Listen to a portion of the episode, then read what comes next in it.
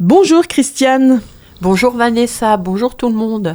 Aujourd'hui, on va parler avec toi de la prévention de la diverticulose. Alors le manque de fibres nuit au transit et de ce fait augmente la pression sur les parois du côlon et perturbe la flore intestinale. Ces deux facteurs contribuent à la formation de diverticules.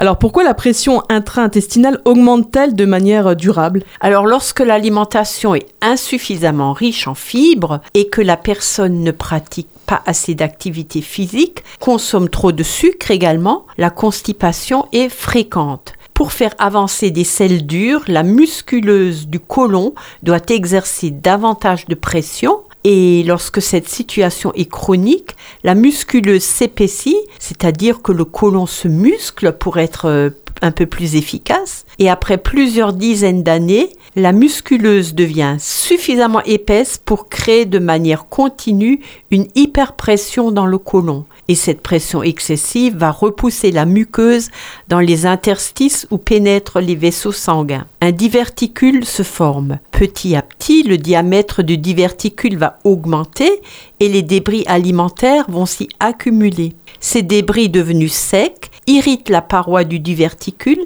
et sont à l'origine des symptômes de la diverticulite. Donc tout ce qui se termine en it est inflammatoire, hein, qui est une inflammation d'un ou deux diverticules. Pendant la phase inflammatoire, crise de diverticulite, on réduit fortement la consommation de fibres que l'on augmentera graduellement une fois l'inflammation terminée. En augmentant la consommation de fibres, il semblerait qu'on stabiliserait la situation. Et puis il faut également penser à boire suffisamment d'eau, faiblement minéralisée. Une alimentation riche en fibres sans un apport suffisant en eau ne peut pas être efficace puisque les fibres gonflent euh, avec l'eau. Hein. Alors il y a aussi des aliments à éviter, il faut consommer moins de viande et de graisse, c'est ça? Tout à fait. Faut privilégier le poisson hein, en, alternant les poissons blancs avec les poissons gras qui sont des sources euh, d'oméga 3, les volailles sans la peau, le lapin et la consommation excessive de matières grasses et de viande, surtout la charcuterie, est associée à un plus grand risque de diverticulose. Elle a aussi pour effet de ralentir le transit intestinal. Il est donc recommandé de réduire sa consommation de beurre, de margarine, d'huile végétale de mayonnaise, entre autres. Gardez tout de même un minimum de 2 à 3 cuillerées à soupe d'une huile riche en oméga 3, noix, colzalin et, et de l'huile d'olive par jour pour l'assaisonnement des crudités.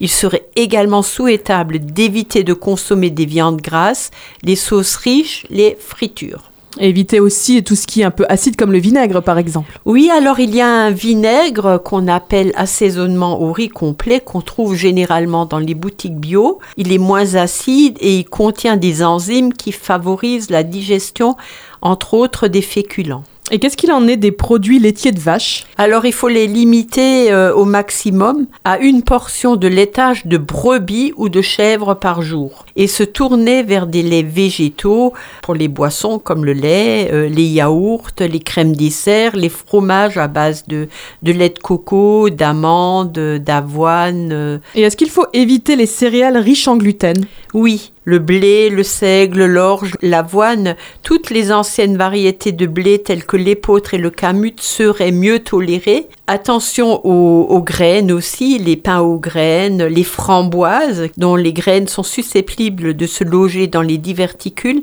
et créer une inflammation il y a des choses qu'on oublie aussi souvent, c'est prendre ses repas dans le calme et surtout en mastiquant suffisamment. C'est le béaba d'une bonne digestion. Et évidemment, pratiquer une activité physique. Oui, parce que la sédentarité augmente le risque de constipation et de diverticulose.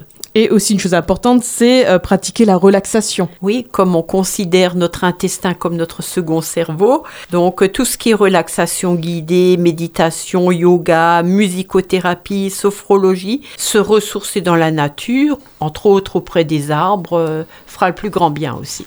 Et puis aussi une chose très importante, c'est veiller à avoir des selles régulières. Voilà, l'envie d'aller à la selle après un repas survient entre autres grâce à un mécanisme réflexe qui provoque des ondes de contraction dans les intestins. Alors chez les personnes qui souffrent de constipation, et de diverticulose, ce réflexe est souvent trop faible. Alors il faut donc le rééduquer. Par exemple, après le petit déjeuner, on, va aux toilettes même si on n'en a pas besoin et puis euh, y rester quelques minutes. Euh, voilà, répondre aussi le plus vite possible à son besoin d'aller à la selle lorsqu'il se manifeste. Merci beaucoup Christiane. Je rappelle que pour vous accompagner dans votre démarche de santé, Christiane Barbiche, naturopathe certifiée, vous reçoit en consultation au 06 36 00 92 81. À la semaine prochaine Christiane. À la semaine prochaine et portez-vous bien.